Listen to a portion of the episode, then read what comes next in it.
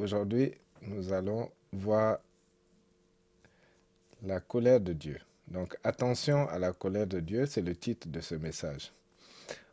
Nous entendons souvent les enfants de Dieu dire que nous sommes sous la grâce et on a vu aussi qu'est-ce que la grâce de Dieu, pourquoi quand on est sous la grâce de Dieu, on a également des devoirs, on a des obligations. Ce n'est pas une permission pour faire ce qu'on veut, mais pour tout faire pour plaire à notre Dieu. Et il y a le Psaume 103, verset 8 à 10 qui dit L'Éternel est miséricordieux et compatissant, lent à la colère et riche en bonté. Il ne conteste pas sans cesse. Il ne garde pas sa colère à toujours.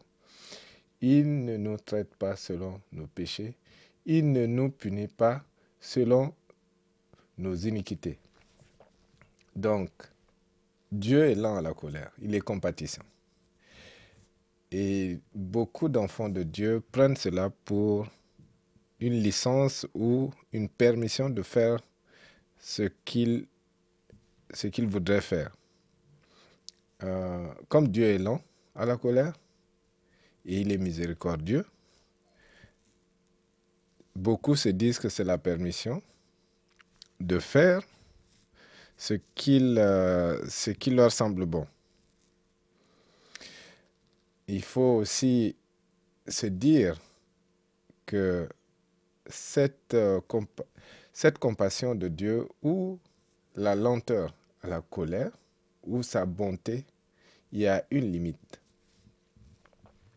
Il y a une limite. Et ce message, ce n'est pas pour faire peur, mais c'est pour aussi nous mettre en garde. Parce que on se dit que Dieu est amour. Et beaucoup utilisent ce passage de 1 Jean 4 pour dire, mais de toute façon, Dieu est amour. Donc, on a le droit de faire ce qu'on veut. Et si vous entendez souvent ceux qui supportent euh, l'homosexualité, c'est ce qu'ils avancent souvent comme, comme verset. Euh, Dieu est amour. Et qui es-tu pour juger? Euh, On a le droit de faire ce qu'on veut.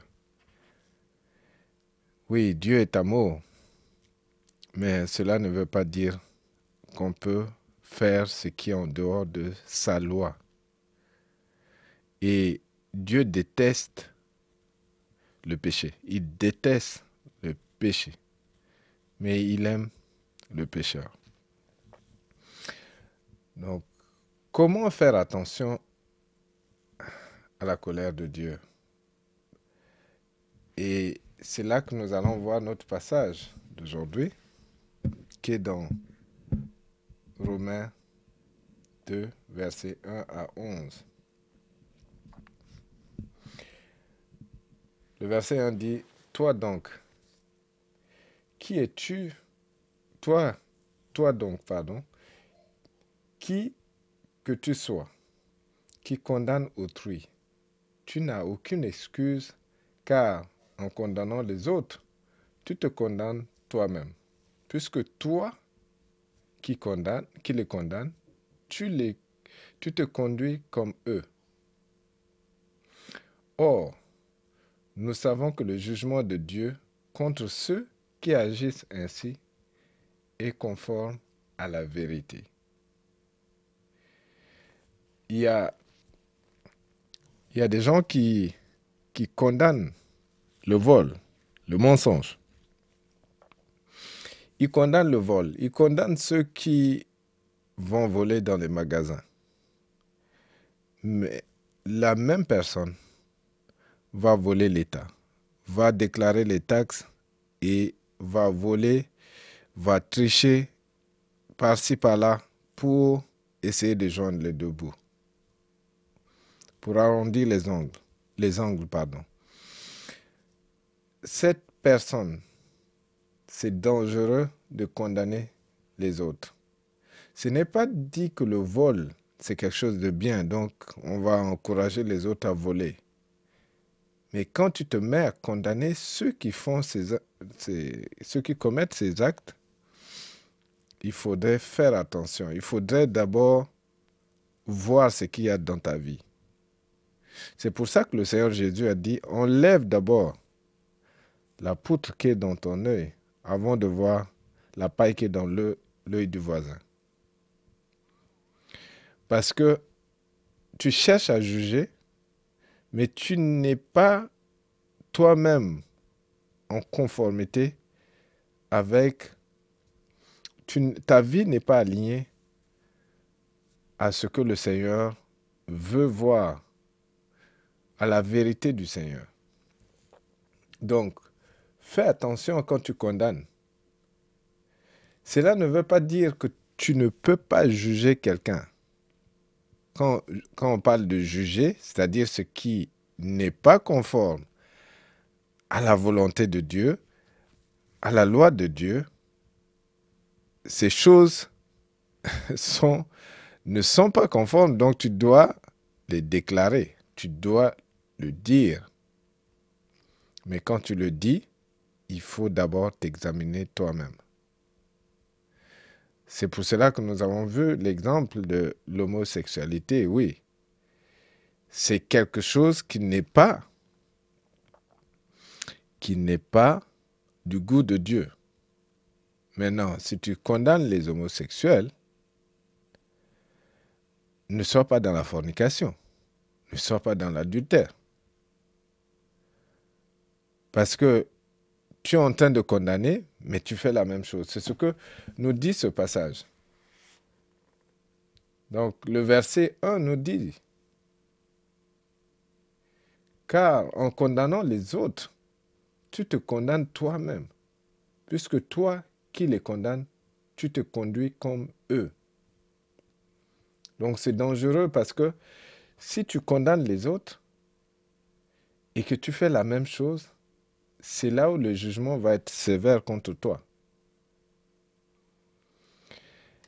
Il y a beaucoup, les chefs religieux, les pharisiens, ils condamnaient ils, appliquaient la loi, ils appliquaient strictement, la loi. La loi de Moïse. Mais ils ne respectaient pas ce qu'ils voulaient que les autres appliquent dans leur vie.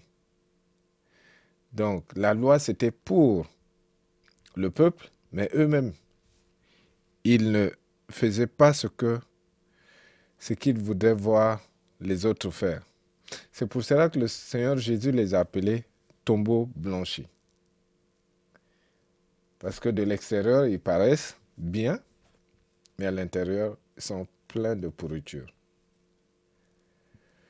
Donc, si ta vie est remplie de pourriture quand tu es en privé, quand tu es chez toi, et à l'extérieur, tu affiches une autre image, ça c'est de l'hypocrisie envers le Seigneur. Et fais attention à cela. Fais attention. Parce que l'amour de Dieu, la patience, la compassion, sa bonté, il est riche en bonté. Mais arrivé à un moment donné, Dieu ne va pas continuer à te laisser agir de la sorte. Le verset 3. Tu t'imaginerais, t'imaginerais-tu, toi qui condamnes ceux qui commettent de tels actes et qui, et qui te comportent comme eux, que tu vas échapper à la condamnation divine? Ou alors Méprises-tu les trésors de bonté, de patience, de générosité déployés par Dieu sans te rendre compte que sa bonté veut t'amener à changer Oui, il y, il y en a beaucoup qui agissent sur deux plans. Ils sont avec l'ennemi, ils sont avec Dieu.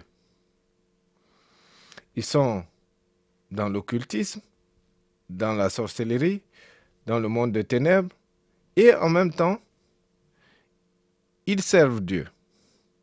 Ils font des choses, ils, sont, ils prient pour les autres, ils sont dans l'église, chorale, l'accueil, groupe d'intercession, des pasteurs, des diacres, évangélistes. Ils font toutes ces choses. Mais en même temps, dans l'obscurité, ils sont avec l'ennemi. Ils agissent avec l'ennemi. Alors qu'ils enseignent, ils reprennent les autres qui tombent dans le péché. Mais eux-mêmes, ils sont avec l'ennemi. Donc il faut faire attention. Parce que ce passage nous dit, tu t'imaginerais-tu, toi qui condamnes ceux qui commettent de tels actes et qui te comportent comme eux, que tu vas échapper à la condamnation divine? Est-ce que tu t'imagines? Ça, c'est une question rhétorique. La réponse est déjà non. Tu ne peux pas t'échapper à la condamnation divine. Ne te dis pas, je veux faire et Dieu est d'accord avec moi. Dieu, de toute façon, il n'agit pas. C'est comme, euh, c'est comme quelqu'un qui est dans l'occultisme qui me dit, de toute façon, Dieu n'intervient pas dans nos affaires. Ça, c'est ce que la personne me dit. Donc, Dieu, il est là, il laisse agir. Il n'y a pas de problème, il n'intervient pas.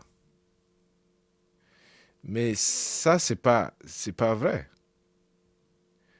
Dieu intervient. C'est pas parce que Dieu est lent à la colère, il est riche en bonté, qu'il va laisser indéfiniment les gens faire du n'importe quoi. Non. Ça, ce n'est pas possible. Il y a le somme, le somme 94. Je vais lire euh, une partie de ce somme comme ça. Entre ceux qui agissent, ceux qui se disent que Dieu ne va pas intervenir, que Dieu, de toute façon, il laisse faire les choses, que Dieu est là, mais euh, ce n'est pas son problème si nous agissons de telle manière ou de telle autre, que Dieu va, ne va pas nous punir. D'autres se disent, oui, c'est dans l'Ancien Testament que Dieu punissait, mais que Dieu ne punit plus. Dieu ne punit plus. Il y a le châtiment de Dieu qui est toujours actif. Dieu est, il est miséricordieux, il est bon, mais il, il y aura un moment donné, il va dire assez, c'est assez. C'est la limite. Bien sûr que il ne nous donne pas totalement ce que nous méritons, parce que s'il le faisait, je pense que beaucoup d'entre nous ne pourront pas être dans sa présence. Donc Dieu, il reste le même. À un moment donné, sa patience arrive à la fin et il agit. Mais tu ne sais pas à quel moment à quel moment Dieu va agir. Si je lis le psaume 94, verset 7, 8 et peut-être 9. Donc là, on parle des méchants. On parle des gens qui commettent des actes ignobles. Le verset 7 dit, le verset 7 dit ceci. Et ils disent, l'Éternel ne regarde pas, le Dieu de Jacob ne fait pas attention. Prenez-y garde, homme stupide. insensé. Quand serez-vous sage Celui qui a planté l'oreille n'entendrait-il pas? Celui qui a formé l'œil ne verrait-il pas? Celui qui châtie les nations ne punirait-il point? Lui qui donne à l'homme l'intelligence. Donc il faut faire attention, bien aimé, de ne pas jouer avec la patience de Dieu, de ne pas euh, jouer avec la bonté de Dieu. Il faut, il faut faire ses commandements. Il faut respecter ce que Dieu veut que tu fasses dans ta vie. Il dit, le Seigneur dit, si vous m'aimez, faites mes commandements. Donc, ne, tu es en, train de désobéir à Dieu. Dieu laisse faire parce qu'il est riche en bonté, il est lent à la colère. Et le passage nous, nous dit qu'il te laisse le temps pour changer. Pour changer. Donc, ce n'est pas parce qu'il n'agit pas tout de suite qu'il est d'accord avec toi. Ou qu'il est... Euh, comment dire euh, Qu'il est... Euh, bon, le mot va revenir. Mais Dieu agit. Dieu, Dieu agit. Il laisse le temps pour qu'on se repente il laisse le temps pour qu'on se repente. Maintenant, on voit dans ce passage qu'il est dit qu'il ne faut pas condamner. En fait, il ne faut pas...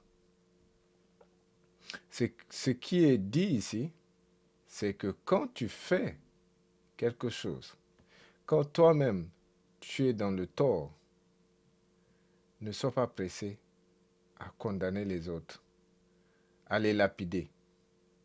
Parce que, en le faisant, tu es en train de te condamner toi-même. Tu es en train de te condamner. Éphésiens 5, versets 10 à 11 dit Examinez ce qui est agréable au Seigneur et ne prenez point part aux œuvres infructueuses des ténèbres, mais plutôt condamnez-les. Donc, ce, ce qui est mal aux yeux de Dieu, il faut le condamner. Ce qui appartient au monde des ténèbres, il faut condamner cela. Ça, c'est clair. Ça, c'est clair. Mais si tu fais la même chose, si tu es en train de pratiquer la sorcellerie, et en même temps, tu prêche contre ceux qui sont dans la sorcellerie. Ou tu les dénigres, mais en même temps toi-même tu es dedans. Ça, c'est ce que Dieu n'aime pas. Faire ce double jeu, Dieu n'aime pas. Donc cette loi, Dieu ne veut pas que tu joues sur deux fronts. Donc si tu si es sur les deux fronts, tais-toi. Tais-toi parce que la colère de Dieu va se manifester, mais d'une manière euh, très, très brutale, je veux dire. C'est au moment où tu ne vas pas t'y attendre que Dieu va manifester sa colère. Il faudrait voir que Dieu n'a pas changé, il est le même. Dieu est intervenu pour frapper les enfants d'Israël qui désobéissaient. Il y en a beaucoup ont été engloutis par la terre parce que ils étaient en train d'adorer les faux dieux. Ils étaient en train de commettre de péché que Dieu déteste vraiment, des abominations, je veux dire, et il y a eu des conséquences.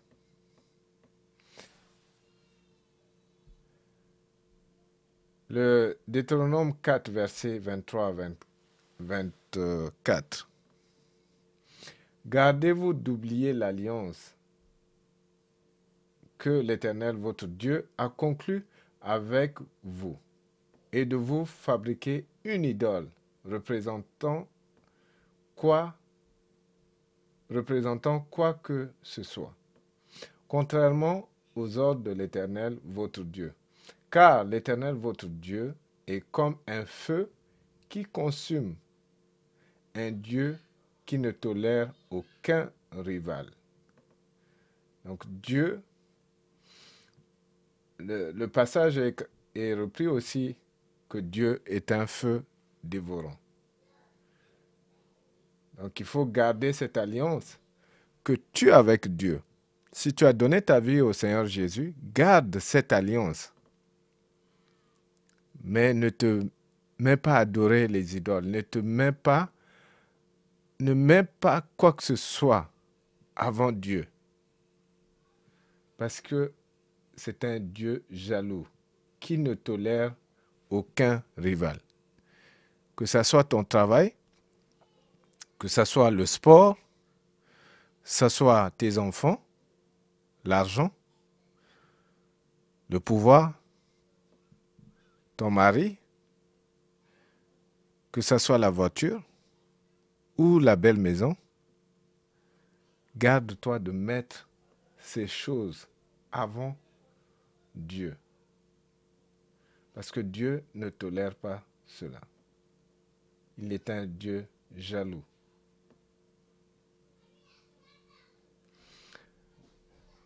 Donc c'est ce message, c'est pas pour, comme je disais, c'est pas pour te faire peur. Ce n'est pas pour te dire, mais euh, comme Dieu peut se mettre en colère, c'est comme un père, on ne sait pas à quel moment il va se mettre en colère, il faut avoir peur, il faut se mettre à trembler, parce que à tout moment, il est imprévisible. Non, ce n'est pas cela. Dieu est bon, Dieu est amour, Dieu est compassion. Il est lent à la colère. Il est, il a la compassion, je veux dire. Il est lent à la colère. Et il veut de ton bien. Donc ne viens pas vers Dieu avec la peur au, au ventre mais plutôt approche-toi de lui avec une certaine assurance. Aie cette révérence, cette crainte de Dieu. Et Dieu est là pour t'accepter dans sa présence. Il est là pour te faire du bien. Mais sache que tu ne peux pas jouer sur deux fronts. Si tu le fais, aujourd'hui, réponds-toi va vers Dieu, demande-lui pardon afin qu'il te restaure, afin qu'il te, lave de tout ce qui t'éloignait de lui. Parce que Dieu ne tolère pas le péché. Dieu ne va pas fermer les yeux sur le péché. Il déteste le péché. Mais ce n'est pas à cause de son amour pour toi et moi qu'il est patient. Parce qu'il attend à ce qu'on se repente. Donc, mon frère, ma soeur, si tu t'examines et que tu vois ta vie, il y a des choses qui n'honorent pas Dieu dans ta vie, réponds-toi, va vers lui et demande-lui pardon, restaure ta relation avec Dieu. Parce qu'on ne sait pas quand est-ce que le Seigneur va venir. Il peut venir à tout moment. La parole de Dieu nous dit qu'il viendra comme un voleur dans la nuit. Donc si tu même pas ta relation en règle aujourd'hui, ce soir, ou cette nuit, ce matin, si tu ne mets pas ta relation en règle avec lui, tu ne sais pas quand est-ce que le Seigneur va, va venir. Ou tu ne sais pas quand est-ce que ça sera ton dernier jour? N'attends pas à te dire, oui, peut-être quand j'aurai 75 ans, 80 ans, je vais me repentir. Pour l'instant, je fais ce que je veux. Et ça, c'est vraiment jouer à la roulette russe, parce que c'est très dangereux. C'est très, très dangereux. Et c'est l'éternité qui est en jeu. Ne rate pas le ciel parce que l'ennemi te trompe, te donne un peu, te miroite quelques morceaux de, pouvoir qu'il a L'ennemi ne veut pas de ton bien. Au contraire, il veut que tu sois avec lui en enfer pour l'éternité. Et sache que cette patience de Dieu t'appelle et Dieu ne veut pas que tu sois condamné, que tu sois loin de lui.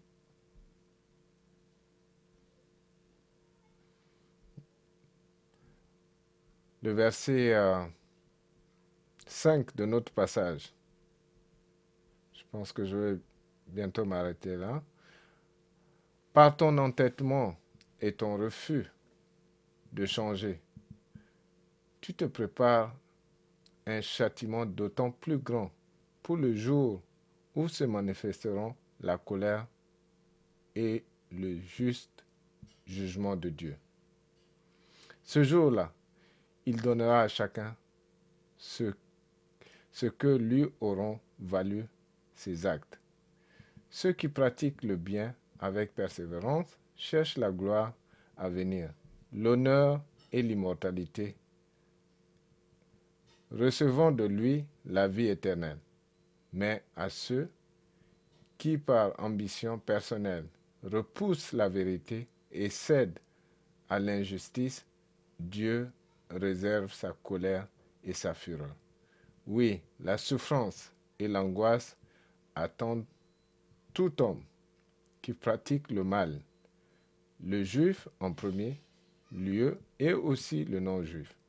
Mais la gloire à venir, l'honneur et la paix seront accordés à ceux qui pratiquent le bien, quel qu'il soit d'abord le juif et aussi le non-juif car Dieu ne fait de favoritisme.